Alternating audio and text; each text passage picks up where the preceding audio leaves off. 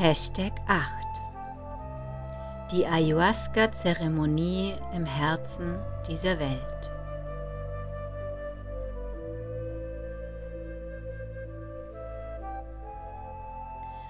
Ich freue mich, dass du immer noch bei mir bist, dass du meinen Podcast hörst. Mittlerweile sind es über 1500 Menschen, die meinen Podcast schon gehört haben oder erst. Es macht mich stolz. Und ich hoffe, dich tief im Herzen berühren zu können, mit den Erfahrungen, die ich gemacht habe, dir mein Wissen weitergeben zu können, dir Mut zu machen in dieser Zeit des Wandels zu neuen Schritten, dass nicht alles schlecht ist, sondern wir einfach nur umdenken müssen. Ich habe heute mein erstes Interview gegeben ein Online-Kongress, in dem sich alle Urvölker dieser Welt versammeln, um die Prophezeiung aus ihrer Sicht nochmal darzustellen, zu schildern. Und es ehrt mich, dass ich an diesem Kongress zusammen mit den Kogis teilnehmen darf, mit dem Urvolk aus Kolumbien, mit dem ich gewohnt habe. Aber zeitgleich macht es mich auch traurig. Denn die Prophezeiungen sind nicht immer positiv. Die Welt steht in einem Wandel und wir müssen jetzt anfangen, etwas zu ändern. Egal was der Virus dir sagt, egal was das Außen dir darstellt, hör auf dein Herz, bleib bei dir. Sei in einem tiefen, tiefen Urvertrauen. Alles kommt so, wie es kommen soll. Glaube mir.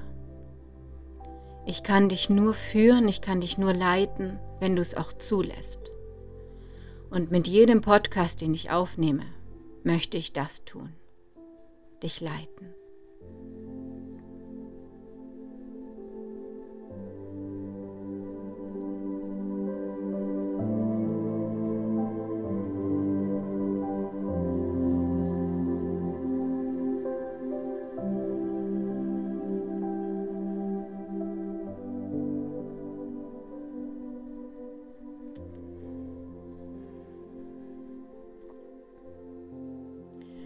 In der Finca des Österreichers, das ich nur die Finca meiner Bestimmung nenne, ging ich meiner Arbeit als Gärtnerin nach.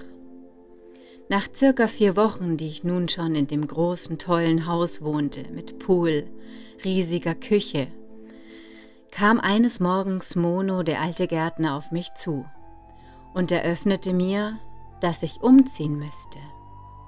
Umziehen? fragte ich. Wohin denn? Nun, wir haben noch ein kleines Gästehaus, etwas höher oben am Berg.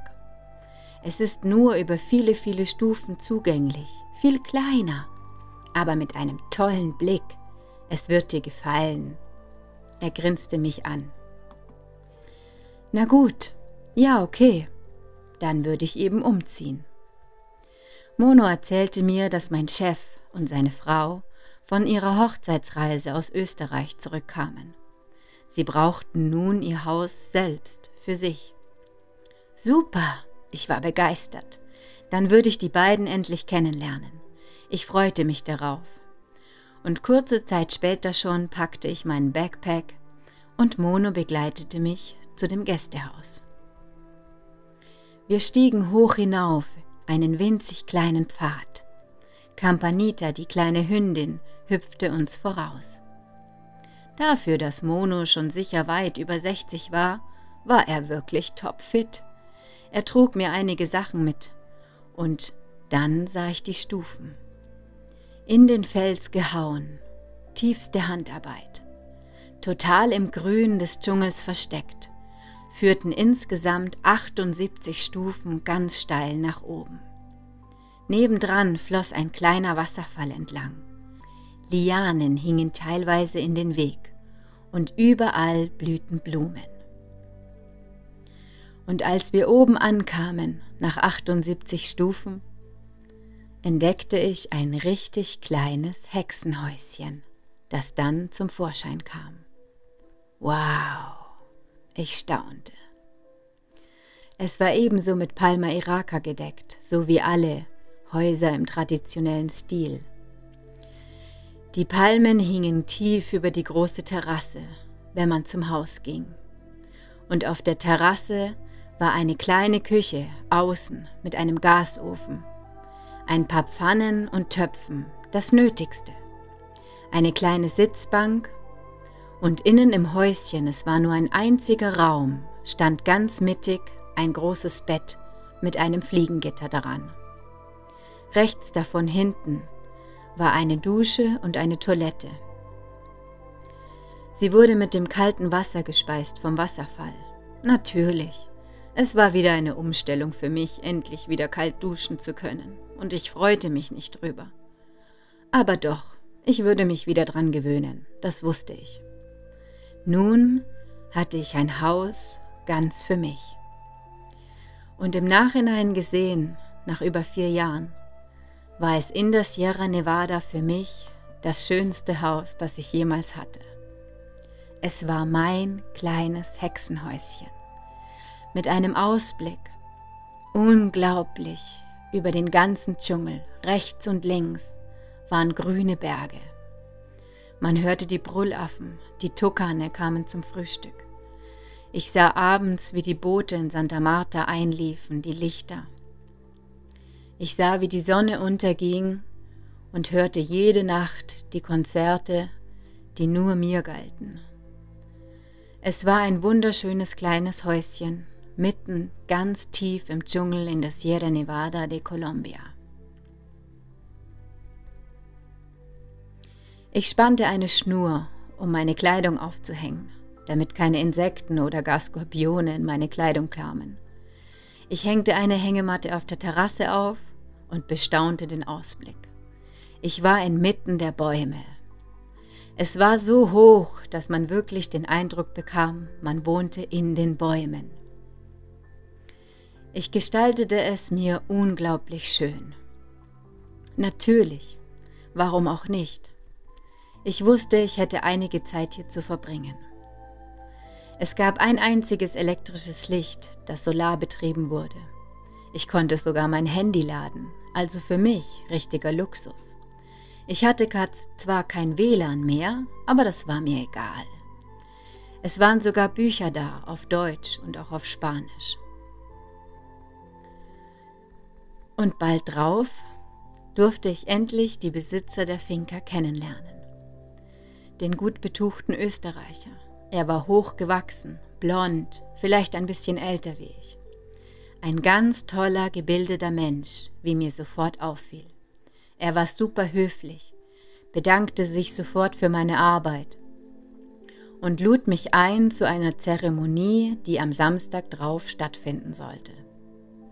Und da ich ja wusste, dass sie gerade erst geheiratet hatten, war ich mir sicher, dass die beiden auch in Kolumbien auf der Finca nochmal heiraten wollten. Für mich war es also die Hochzeitszeremonie und ich freute mich drauf. Als ich in Deutschland meinen Backpack packte, nahm ich ein weißes Kleid mit. So eine Art Cocktailkleid. Ich hatte es in Bayreuth in einem Shop gekauft. Und als ich es kaufte, sah ich mich in Gedanken an einem Strand, vielleicht auf einer coolen Party oder beim Essen gehen. Nur hatte ich bis dahin noch nie die Gelegenheit dazu gehabt, es an irgendeinem Tag anzuziehen. Ich hatte es bis dahin in ein Tuch geschlagen, damit es nicht feucht wurde oder dreckig. Hatte es im Backpack immer bei mir. Und als ich in den Dschungel kam, ließ ich es in Minka bei Freunden. Ganze vier Monate war ich ohne das Kleid, aber ich holte es mir zurück. Und jetzt, auf einmal, spürte ich sofort, dass ich dieses Kleid anziehen wollte zu der Hochzeitsfeier. Wie wundervoll das werden würde. Meine echte erste Hochzeitsfeier mitten im Dschungel. Ich hatte meine weiße Mochila von den Kogis dabei und sie würde gut dazu passen. Als der Samstag endlich da war, hieß es, dass es um 18 Uhr, wenn die Sonne unterging, losgehen sollte. Also schlüpfte ich in mein weißes Kleid, blieb barfuß, klar aber ich schminkte mich ganz dezent, was ich sonst die letzten Monate schon nicht mehr getan hatte. Ich hängte mir die Mochila um und lief die vielen, vielen Stufen hinunter bis zum Haupthaus. Die Zeremonie, logischerweise, würde im Zeremoniehaus stattfinden. Wo sonst? Langsam und voller Vorfreude begab ich mich auf den kurzen Weg dahin. Ich rauchte eine selbstgedrehte Zigarette und freute mich auf den Abend. Es war etwas ganz Besonderes für mich. Da ich keine Ahnung hatte, wie solch eine Hochzeitsfeier aussehen sollte, genoss ich meine Vorfreude und malte mir die tollsten Sachen aus. Ich hoffte, dass es ganz anders werden würde, wie die Hochzeiten, die ich schon geschmückt hatte, für die Schweiz oder für Deutschland. Das runde Haus der Zeremonien es war im Stil der Ureinwohner gebaut, und es war nur ein einziger Raum, der zu zwei Seiten offen war. Es hingen Hängematten an den Seiten, und an der anderen Seite war eine Sitzbank gemauert im runden Stil des Hauses. In der Mitte war eine Feuerstelle ausgehoben und in der Erde versenkt. Der Blick war so wunderschön auf alle Dschungelberge drumherum, aufs Meer, auf die Lichter von Santa Marta, Barranquilla, Palomino, dass einem eigentlich der Anblick schon genügte als eigentliche Zeremonie. Nichts ahnend begab ich mich ins Haus der Zeremonien. Es waren schon Gäste da. Ich sah mich um, suchte mir einen Platz auf der Sitzbank mit einer tollen Aussicht. Ich bemerkte, dass in den Hängematten zwei Ureinwohner von den Koggis lagen. Es waren zwei ältere Männer. Sie hatten die typischen Hüte auf bzw. Mützen, denen man den Schamanen, den Mamos, nachsagte. Und später kam noch ein Mamo hinzu. Es waren drei Männer und eine Frau. Es war die Frau eines dieser Kogis. Sie saß am Boden und häkelte eine weiße Mochila. Sie sah mich an, sie sah auf meine Mochila, und die Augen wurden kurz etwas größer. Ihr Mund wurde zu einem Strich, und man sah ihr an, dass sie mich kurz dafür hasste, dass ich so eine Mochila umhatte. Klar, wo sollte ich sie herhaben? Es war eine Mochila aus ihrer Kultur. Und nun kam eine blonde Weiße daher, und hatte genau so eine Mochila um. Sie sah mich an, eindringlich. Und dann ignorierte sie mich. Ich wusste nicht genau, wie ich damit umgehen sollte. Also beließ ich es einfach bei der Situation. Ein junger Mann in Jeans kam zu mir. Er stellte sich als Taita John vor. Ich wusste nicht, was ein Taita war, Deswegen glaubte ich, es war vielleicht der Priester oder sowas. Es gesellten sich noch einige andere Gäste hinzu und irgendwann war die Hütte mit circa zwölf, vielleicht 14 Leuten gefüllt. Der Taita zog sich um. Er zog ein rot-schwarzes Gewand an, legte sich unzählige Ketten um, mit Nüssen, mit Samen dran, mit Perlen aus aller Welt, mit Blättern, keine Ahnung, was noch alles für Zeug. Ich fand es eigentlich irgendwie ein bisschen übertrieben. Überladen, nennen wir es überladen. Aber gut. Er setzte sich eine Krone aus Federn auf. Ein riesiger Hut, fast doppelt so groß wie sein Kopf. Hm, ein komischer Priester, dachte ich bei mir. Aber gut, es gibt ja viele verschiedene Traditionen auf dieser Welt und ich wollte auch dieser Tradition ganz unvoreingenommen entgegentreten. Er legte sich selbst sogar noch Fußrasseln an und zog, und zog seine Blue Jeans aus. Er wandelte somit sich von einer modernen Gestalt, von einer modernen Welt in die der Ureinwohner. Er baute seinen Altar auf, ein kleiner Tisch mit Steinen, mit Kristallen, mit Kostbarkeiten aus aller Welt und ebenso mehrere Becher aus Holz, kleine Fläschchen mit mir unbekanntem Inhalt. Plötzlich kam ein Chef, der große, blonde, hagere Mann, der für mich in dem Moment der Bräutigam war. Er kam in einer weißen Leinenhose und einem weiten cremefarbenen Hemd. Er hatte ebenso traditionelle Ketten um. Er begrüßte mich freute sich, dass ich da war und fragte mich, ob dies meine erste Zeremonie war. Ja, also ich habe schon viele Hochzeiten gesehen, sagte ich ihm, aber ich, sie waren immer auf der anderen Seite der Erde. Hm, gut, ich freue mich, dass du an unserer Zeremonie heute teilnimmst. Die Hochzeitszeremonie, fragte ich ihn, wie, wie würde die ablaufen? Ich meine, in der Schweiz, in Deutschland, ich kenne viele Zeremonien, aber hier mit den Ureinwohnern, wie heiratet man hier? Mein Chef sah mich etwas komisch an. Wie meinst du das? Wie heiratet man hier? Ich meine, also natürlich, wir haben geheiratet, aber das hat nichts mit der Hochzeit zu tun. Er sah mich eindringlich an und fing das Lachen an. Er winkte ab. Nein, nein, das, das hat nichts mit der Hochzeit zu tun. Das ist eine Yahe-Zeremonie. Ich sah ihn an und ich konnte mit dem Wort nichts anfangen. Was, was bedeutet Yahe?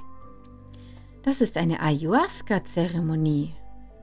Ich habe dich dazu eingeladen. Ich möchte dich dabei haben. Und es ist schön, dass du da bist.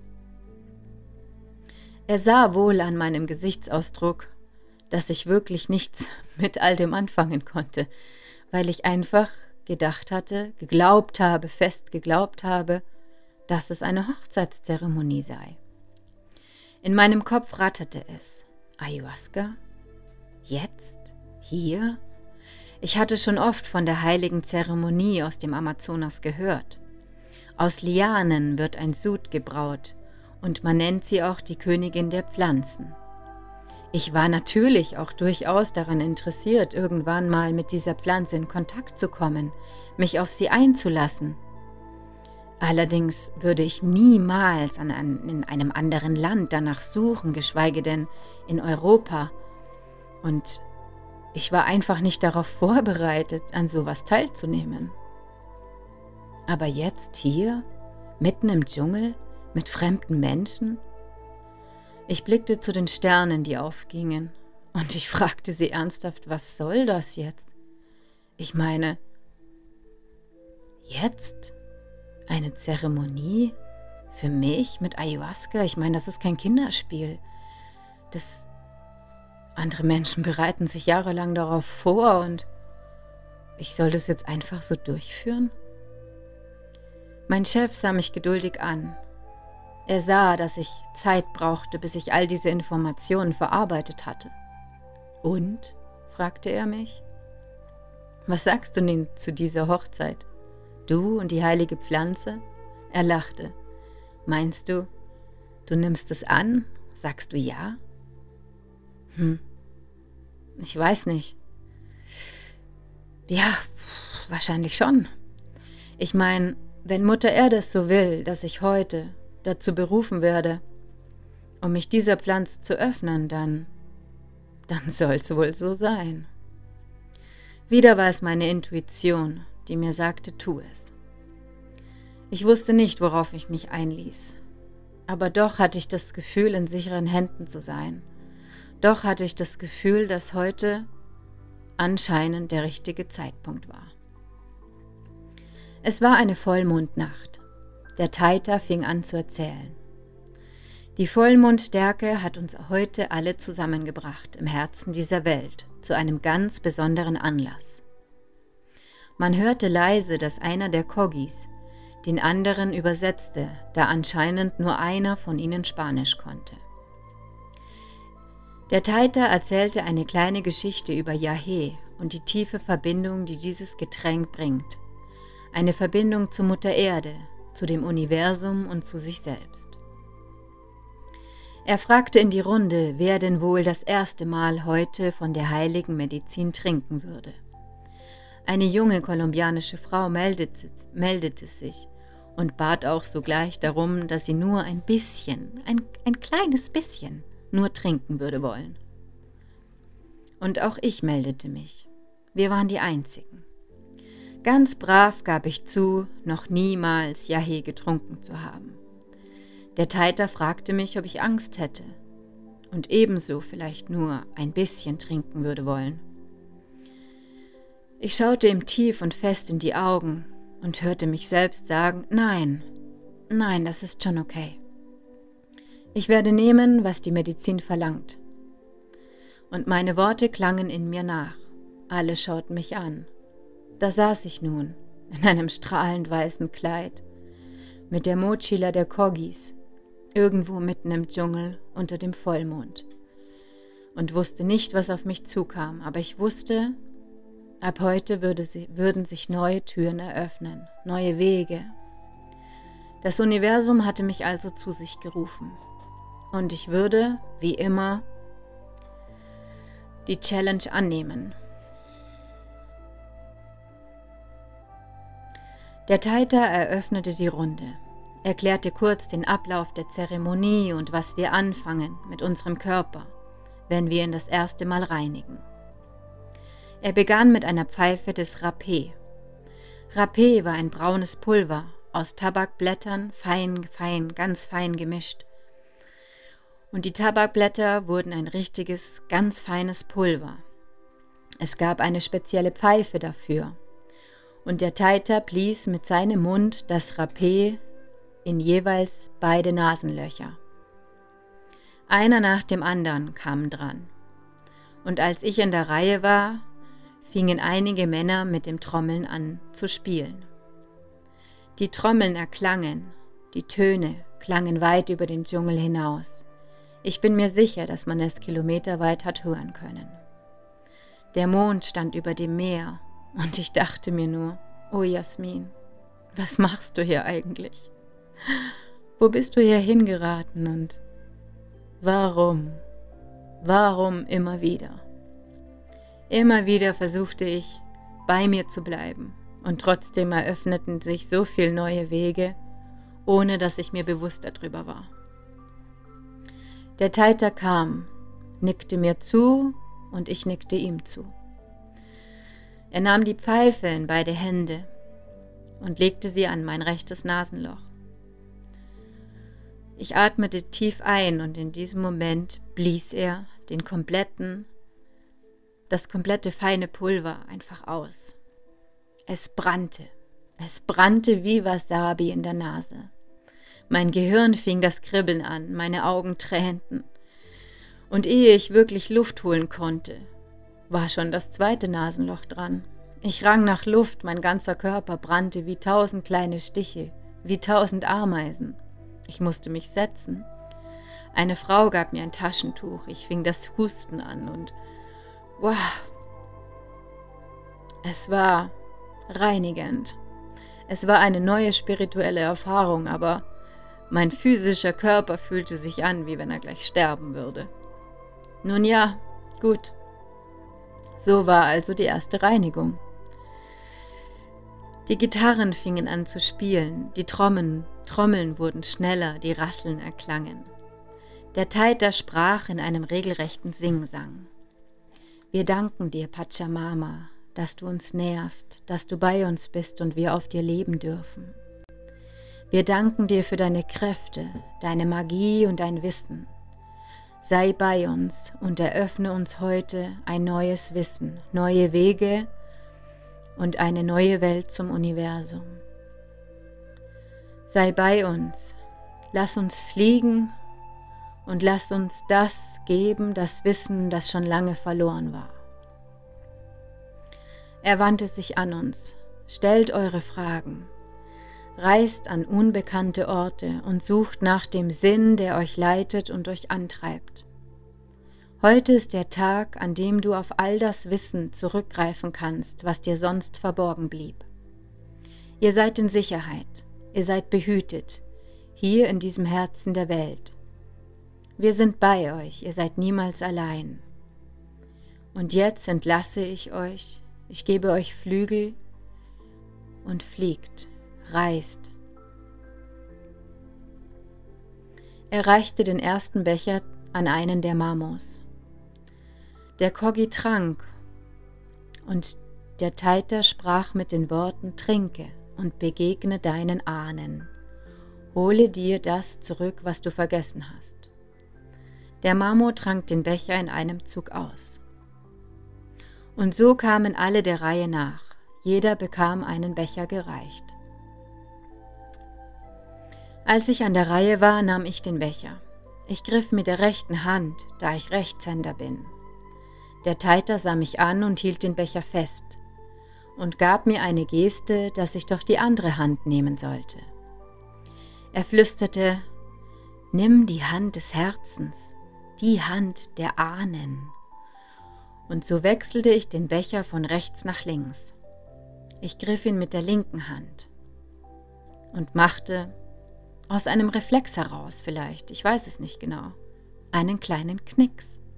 Ich weiß nicht warum. Ich bedankte mich mit einem Knicks, eher voll, dafür, dass er mir den Becher überreichte und dafür, dass ich hier sein durfte.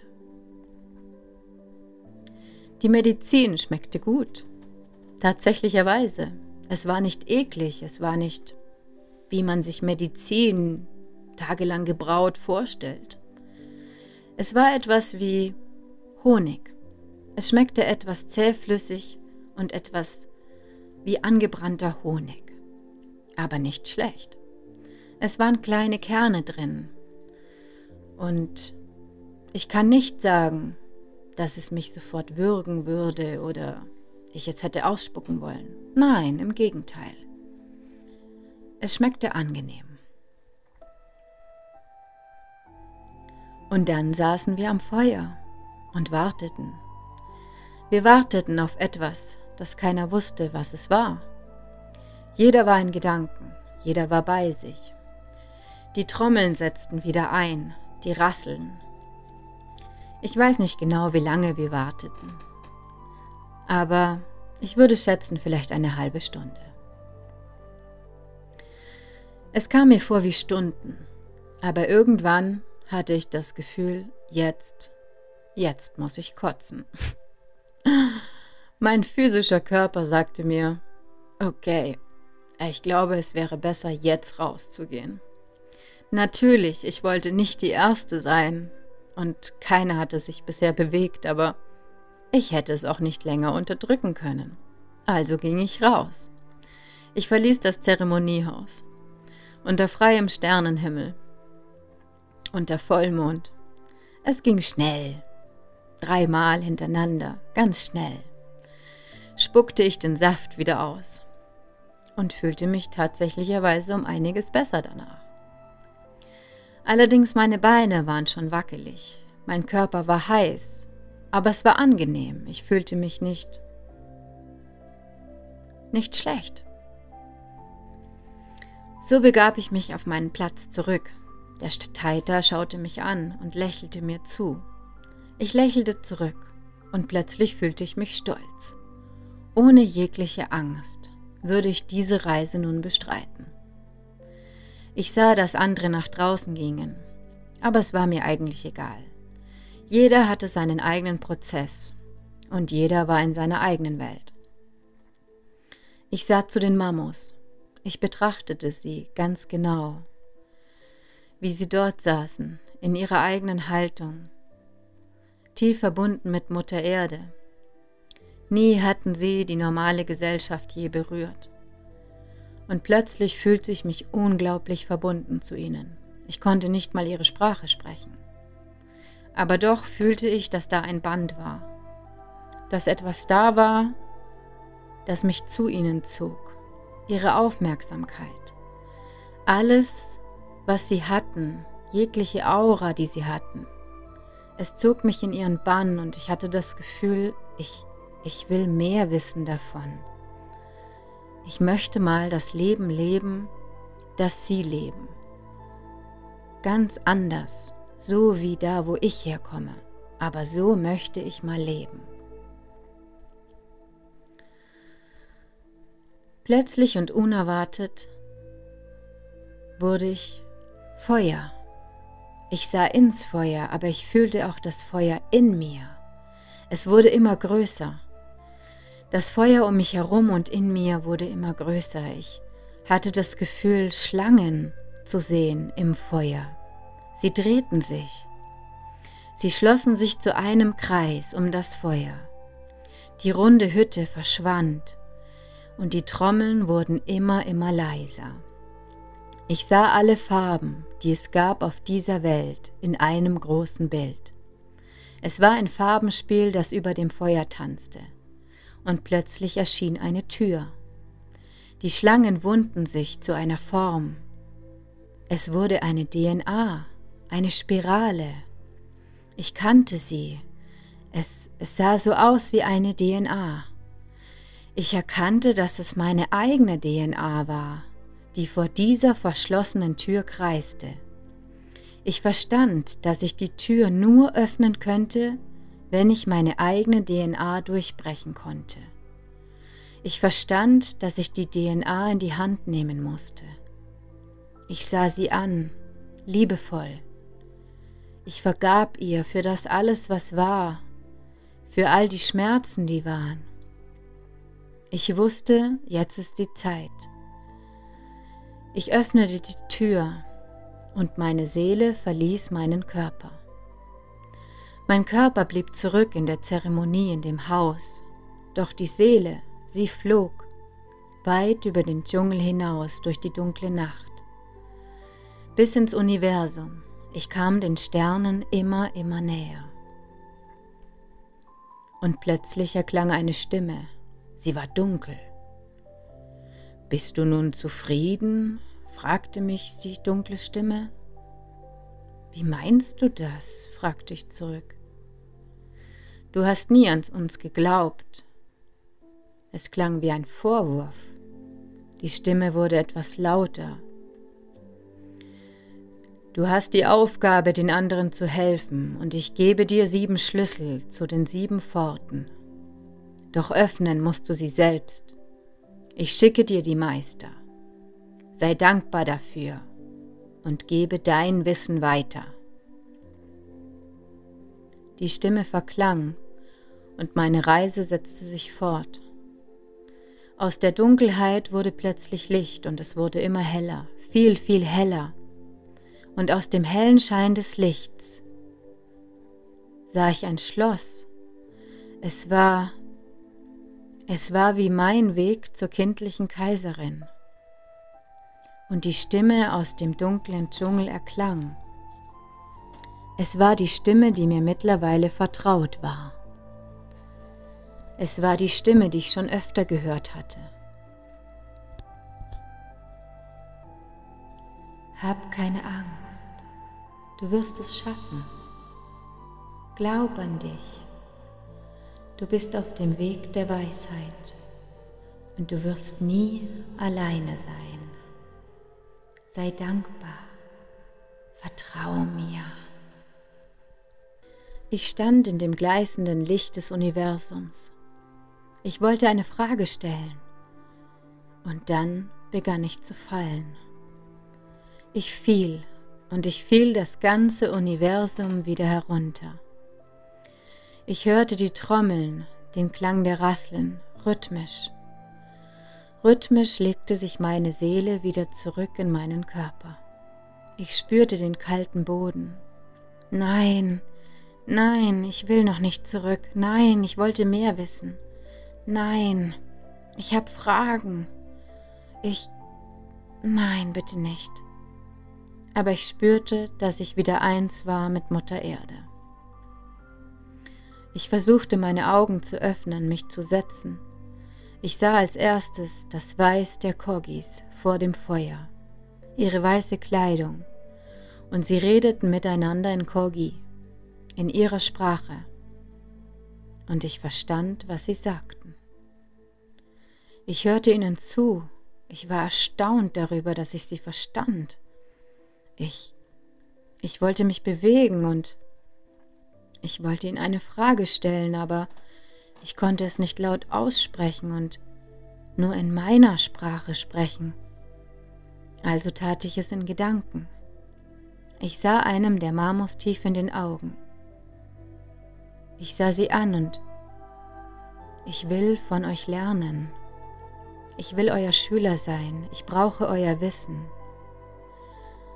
Alle drei Köpfe der Marmos wandten sich um und sahen mich an. Ja, das wissen wir, sagte einer von ihnen. Ja, du wirst bei uns wohnen. Wir holen dich ab zu gegebener Zeit. Du wirst deine Bestimmung bekommen, wenn du fertig bist bei uns mit deiner Lehre. Dankbar schloss ich die Augen und ich fiel wieder in einen tiefen Schlaf aus Farben. Als ich erwachte, sah ich mich um. Die anderen Menschen waren voller Farben. Ich sah sie an und ich erkannte ihre Aura.